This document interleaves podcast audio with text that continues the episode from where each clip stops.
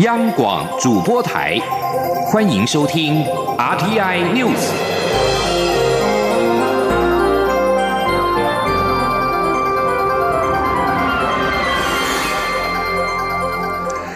各位好，欢迎收听这节央广直播台提供给您的 RTI News，我是陈子华。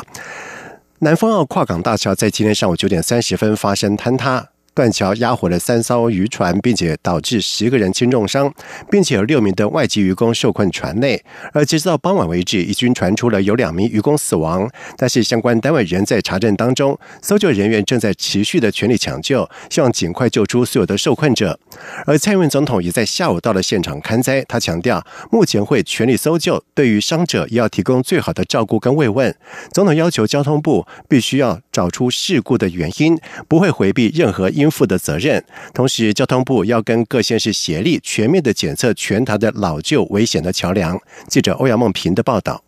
宜兰县南方澳跨港大桥断裂坍塌，已经造成多人轻重伤，搜救行动仍在持续。蔡英文总统一号下午取消原本的行程，到坍塌现场看灾。蔡总统抵达后，先听取交通部、内政部及宜兰县的相关简报与说明，再到现场视察搜救情况。总统在听取简报后，指示相关单位与县政府一起努力，全力搜救仍然失踪的渔工。对于伤者，也要提供最好的照顾。慰问金则从优办理。总统并指出，由于米塔台风的关系，许多渔船在港内，现在因为跨港大桥的段落无法出港作业。他希望能尽快建立临时航道，让渔船能够出港。交通部长林佳龙则表示。专家小组已经进驻，搜救安全后就会启动。至于这段时间的损失，蔡总统希望交通部及农委会视情况及相关规定给予最大的补偿。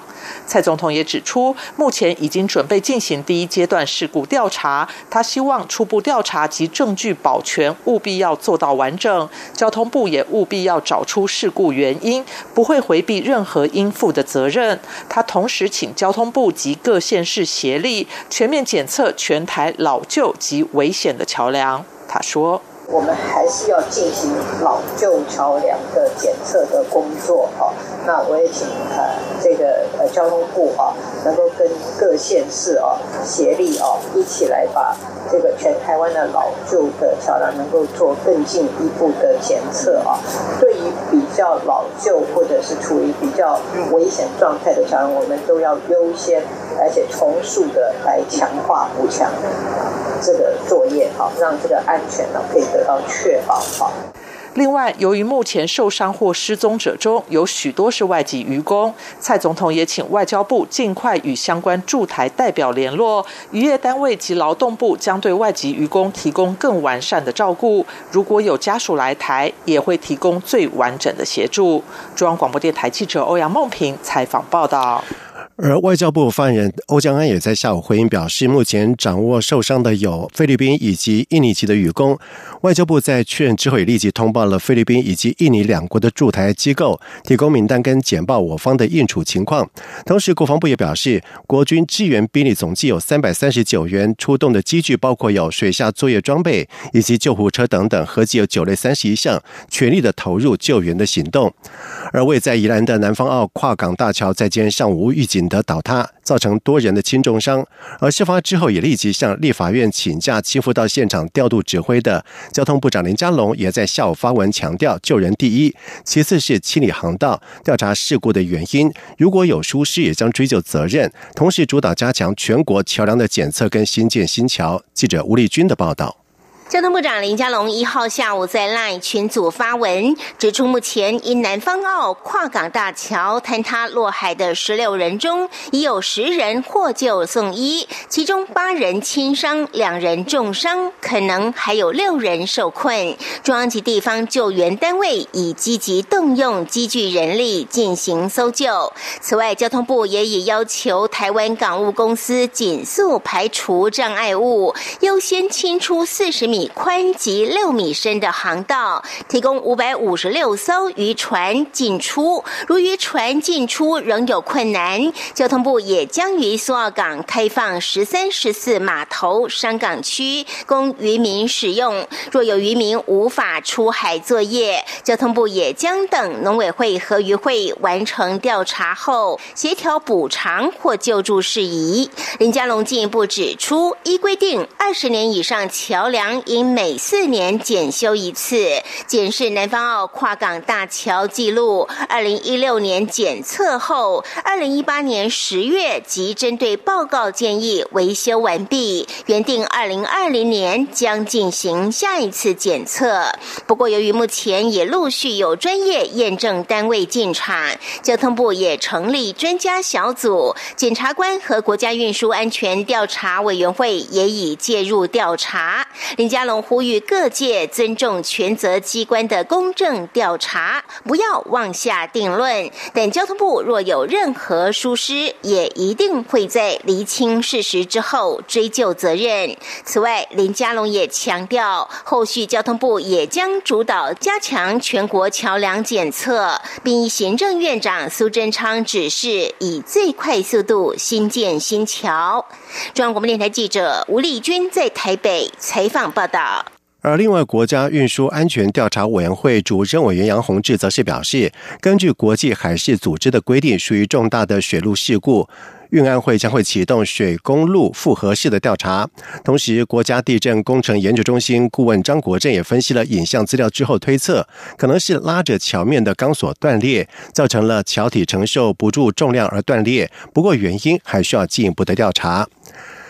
中共在今天庆祝建政七十周年，举行盛大的庆典以及阅兵仪式。中国国家主席习近平表示，中国坚持和平统一、一国两制方针，保持香港和澳门的长期繁荣稳定，并且推动海峡两岸关系和平发展。而对此，陆委会在今天回应表示，台湾从来不是其共和国成立以来任何时刻的一部分，也绝不接受一国两制，并要借此正告北京当局，我政府坚定捍卫中华民国主权与台湾民主的决心绝不。动摇，奉劝对岸此时应反省反省自省，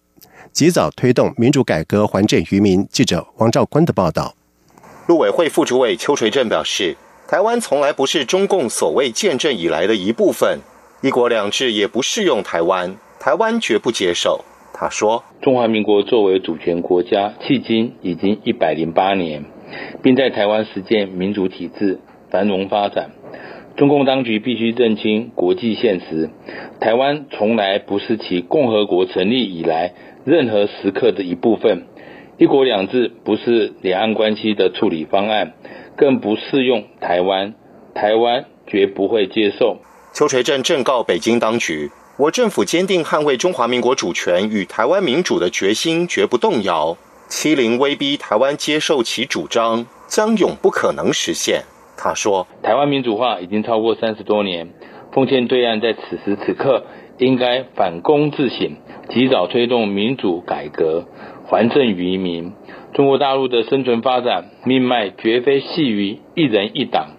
切勿再走回当年错错误决策的历史悲剧，才能真正为人民谋幸福。”邱垂正重申，中国共产党坚持一党专政七十年。治理理念违反民主、自由与人权价值，造成中国大陆发展风险与挑战。其高呼团结斗争、伟大复兴与统一，只是军事扩张的借口，严重威胁区域和平及世界民主文明。另一方面，有鉴于香港反送中示威抗争尚未平息，陆委会在官网开设了国人赴港澳动态登录网页。呼吁前往香港的国人应善用登录网页。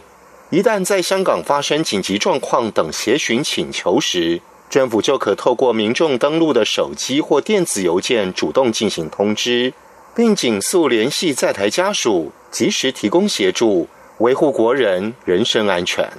中央广播电台记者王兆坤台北采访报道。而民进党发言人薛成义则是表示，习近平一再片面要台湾接受“一国两制”和平统一，却未曾顾及到台湾两千三百万人民的意愿。台湾已经建立自己的民主制度，台湾人民无法接受习近平的相关谈话。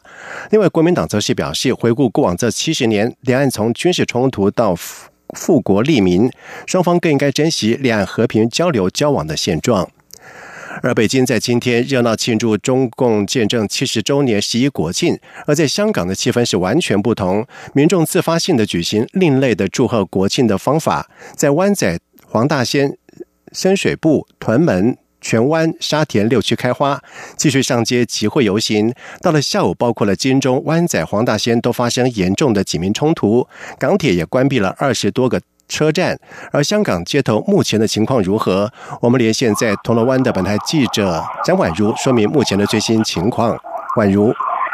是的，子华，现在可以听到呢，我们在铜锣湾的现场传出了消防车的声音，整个镇暴警察把民众驱赶到了铜锣湾，而且也有两个巨型的水炮车，打算呢朝着群众区里洒射。但我们知道，其实从今天下午一点十五分，铜锣湾的游行就是从此刻我所在的这个地方开始。现在在街上呢，仍然有许多穿着黑色衣服的年轻人。跟警方镇暴警察对峙，而我们可也看到整个港岛的部分哦，也就是我们央广采访团队所在的这个地方，整个下午几乎是催泪弹不断，几乎这种感觉就有点像是街头枪战一样，而且现场的民众刚刚还是非常的愤怒，看到了警察都大声的呼喊，叫警察是黑警黑社会，所以感受得到今天是中共的国庆。是应该欢乐的，不过对于香港来说，今天却是一个国殇日啊。是，那么宛如就你现在所在的位置来看，现在相关的这些示威者，他们的情况又是如何？有没有有一个要离去的一个情况？嗯，目前是没有，反而是人越聚越多了，而且还有，因为其实蛮多的政暴警察在铜锣湾此刻的现场，那有些真的比较激动的呃勇武的示威者，甚至被警方给抓捕或者是盘查。不过我们刚刚采访团队也在进行拍摄，但是呢，我们却看到警方他其实是用一个呃。具有强烈照明的手电筒来干扰所有记者的现场记录，所以等于是我们在现场工作也受到了警方的一个这个样子的不当干扰。所以其实对于记者来说，嗯，我们又就是要记录真实，可是却被百般的阻挠。是，那宛如你们在现场要特别注意自己的自身的安全。好，以上呢就是张宛如在铜锣湾的一个现场的连线的报道。而香港反送中六区开花活动，在全港多区爆发激烈的警民冲，图并且至少传出了两起警方发射实弹的事件。而根据香港电台的报道指出，荃湾大河道在下午将近四点的时候，荃湾有一名示威者疑似遭到近距离的开枪中枪倒地，已经送。往医院救治。而香港《明报》报道指出，警方确认有警员曾经在荃湾开实弹，一名示威者的左胸部的锁骨中弹。而这也是反送中抗争三个月多月以来，首度有示威者是身中实弹。而香港警方先前在处理反送空中示威的时候，已经多次开枪，但都是只是对空鸣枪示警。在外电消息方面，北韩官方媒体中央通讯社在今天报道指出，北韩和美国已经同意在这个月的五号举行工作层级的会谈。中央通讯社在今天以北韩副外长崔善喜的名义发布声明稿，表示平壤跟华府双方已经同意在这个月四号进行会前的初步联系，接着在五号举行工作层级的会谈。而在此之前，北韩驻联合国副代表金仁龙在九月三十号向俄罗斯。斯卫星通讯社透露指出，平壤当局将在近期内跟华府展开工作层级的会谈。而另外一方面，北韩常驻联合国代表金松在联合国大会发表演说的时候，也强调平壤不会听从美国单方面提出的非核化的要求。他并且表示，美国必须在和北韩的非核化的谈判当中，决定是否希望取得任何的进展。南韩日前对日本制造。动罚不当低价贩售加征关税，被日本告上了世贸组织 WTO。而 WTO 争端解决委员会在九月三十号通过了最终的判决，认定南韩措施违反了 WTO 协定，日本确定是胜诉。日本经济新闻报道指出，虽然日本要求南韩改正关税措施，但是南韩是否回应仍是未知数。未来。日韩将会针对关税改正进行协商，如果双方能够达成共识，原则上将会有最多十五个月的缓冲期。而如果这段期间没办法获得南韩改正关税措施的话，日本就能够请求 WTO 同意日本对南韩发动追加关税等反制措施。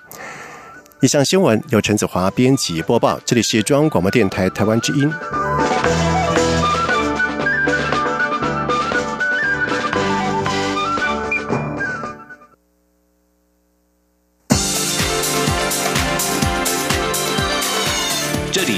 中央广播电台台湾之音，欢迎继续收听新闻。现在时间是晚上的七点十五分，欢迎继续收听新闻。劳动部劳动基金运用局在今天公布了最新的劳动基金收益。尽管在八月美中贸易战让股市大幅的波动，但是截止到八月底，收益数达到了新台币三千三百二十二亿元，收益率是百分之八点三八，也创下历年的同期新高。记者杨文军的报道。劳动部劳动基金运用局一号指出，截至八月底，整体劳动基金规模来到四兆两千四百零五亿元，收益数达三千三百二十二亿元，收益率百分之八点三八，创历年同期新高，较上月则为负增长七十七点五亿元。劳金局副局长刘丽如分析，八月美国与中国大陆贸易谈判旗舰再度牵动全球金融市场的敏感神经，全球主要股票市场呈现大幅波动走跌。所幸劳动基金已采取股票、债券及另类资产等多元分散资产配置策略，所以收益数还较上个月微幅成长。媒体也询问，由于去年十月股市大幅回档，让当时劳动基金获利回吐，今年是否也可能碰到？刘丽如指出，持续以来到第四季，目前经济要出现坠崖式的反应机会不大。他说会有波动，但是看起来那种所谓的坠崖式的反应啊，看起来的几率真的很不高了啊。那因为大家都已经预想到，为了避免发生啊这种坠坠崖式的做。状况，所以呢，在资金上、在财政上都有已经先行提出来一些预防性措施，所以看起来，我觉得今年这种像去年那种突发性的这种的的的状况呢的几率就不高。观察各基金收益情况，规模最大的新制劳工退休基金收益率有百分之八点二，旧制也有百分之九点三六，劳保基金百分之九点二八，在卫福部管理的国保基金收益率也有百分之八点零三，表现都很不错。中央广播电台记者杨文君台北采访报道。卫福部中央健康保险署在今天发布了最新的统计，指境外紧急医疗自垫的费用核退的案件数，不仅是近两年呈现下降的趋势，核退的金额也从一年三点六亿元下降到了二点六亿。健保署认为，应该跟调降支付上限以及加强审查有关。记者肖兆平的报道。全民健康保险有提供境外紧急医疗自垫费用核退制度。如果民众出国期间有不可预期紧急伤病就医，可提出相关文件，向卫生福利部中央健康保险署各分区业务组提出申请，以减轻国外就医的经济负担。健保署一号表示，二零一七年自垫费用核退案件约有十三万两千件，到了二零一八年则为十万五千件，全年大约下降了两万多件。核退金额也从新台币三点六亿下降到二点六亿，年省了新台币一亿元。健保署还说，今年一月到七月的核退件数约四点八万件，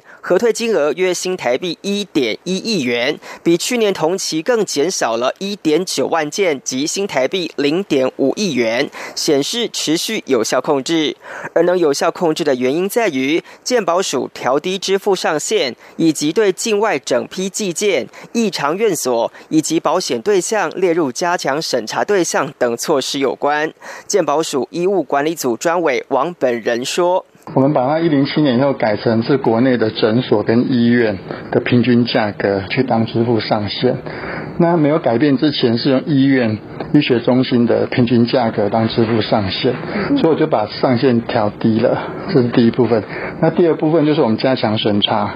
啊，比如说我们会比比对说入出境管理的日期，然后你的是不是真的是临床上紧急不可预期的伤病。王本人表示，没有中英文诊断书、费用收据或入出境证明文件，健保署都不会受理。且如果临床医师认为不是紧急不可预期伤病，或使用中药草治疗等，也无法申请核退。他也提醒，如果提供虚伪证明者，除追回费用外，也会依法申请核退费用二到二十倍的罚款，涉及刑责，则移送司法机关办理。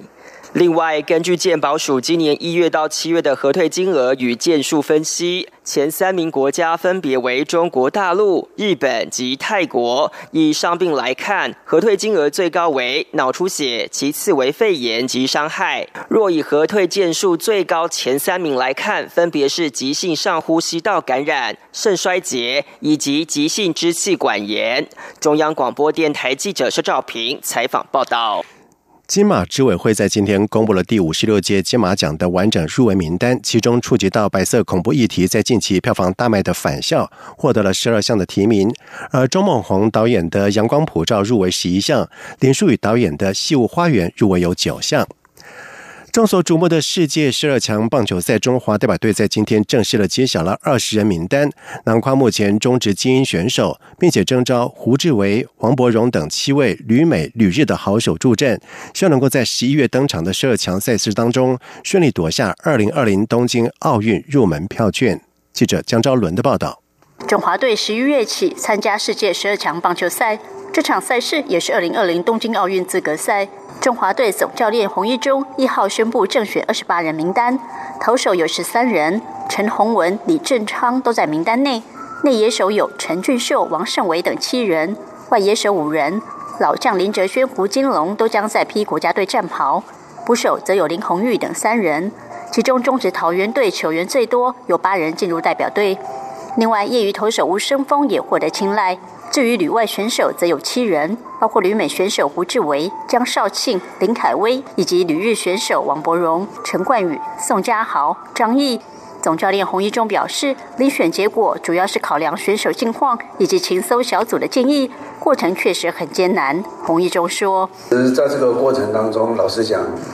呃，很煎熬了，因为事实上只能选出二十八个人名单嘛，那包括呃里外的选手。”所以其中一定有一些好手没有办法入选，不过这个是没有办法的事情。当然，我们最后这个这个定案，这个二十二十八的名单，也有一些是啊参考我们的勤收小组给我们的一些资讯啊，比如说南美洲的呃投手他们是什么类型的，然后我们再做什么类型的去呃分布在在每个每个位置上。洪一中透露，目前先发投手部分比较令人担心。尤其左投只有陈冠宇，有可能不足以应付，这些后续都还会再考量。至于旅日选手杨代刚为何没有入选，洪一中表示，杨代刚最近多半是以代打或是其他身份出赛，出赛机会不多，对他的状况没有很清楚。不过之后有机会，名单还会再微调。郑海文则是因为自己评估今年一整年投球数过多，手背有可能负荷不了，因此也没有入选二十八人名单。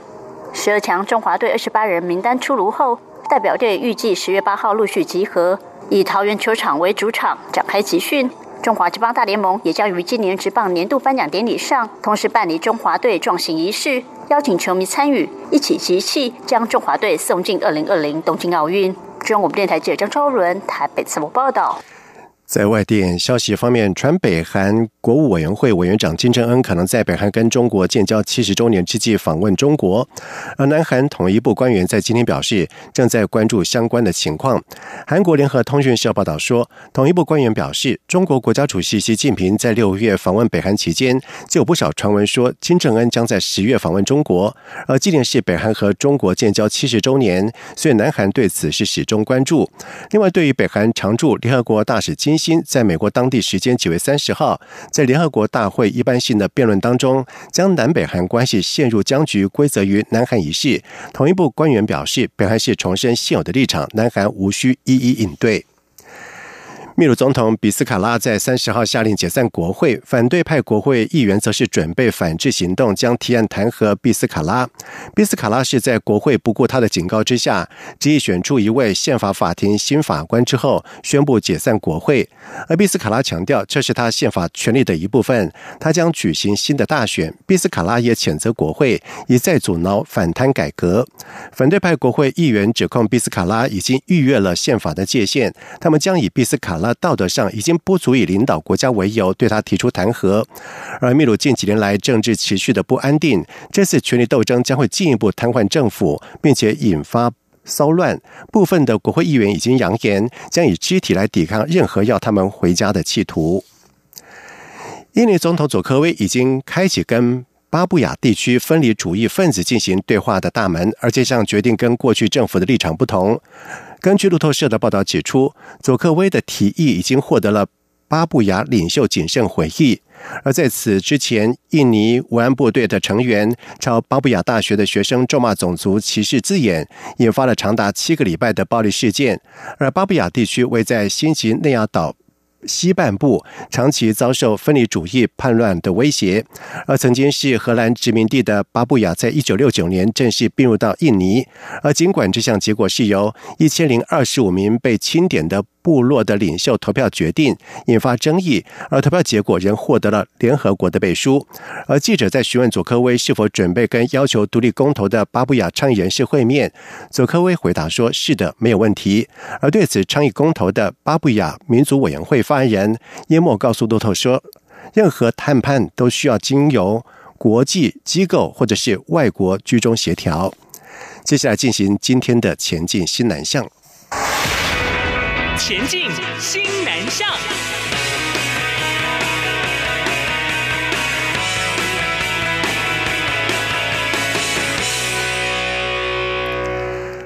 二零一九年印尼台湾高等教育展在上个礼拜六开始登场，在雅达达场次。当天就有吸引了大约五千名的学生跟家长前来观展，而且不少的学生能够适时用华语问问题。而在棉兰场次，则是有许多的学生询问来台读硕博士的机会。而高教展在今天再移师到去年主办的亚运城市巨港，希望能够增加苏门答腊南部学生来台就学的人数。记者陈国维的报道。印尼台湾高等教育展今年共有四十二所台湾大专校院参展，九月二十八号到十月二号陆续在雅加达、棉兰及巨港等三地举办。教育部国际级两岸教育司专委刘素妙表示，雅加达的人潮和往年一样踊跃，这次约有五千人观展。每一个大学的展摊前面呢，来咨询来台湾入学的人潮呢，非常的踊跃，而且呢，学校也发现学生的华语程度。普遍都比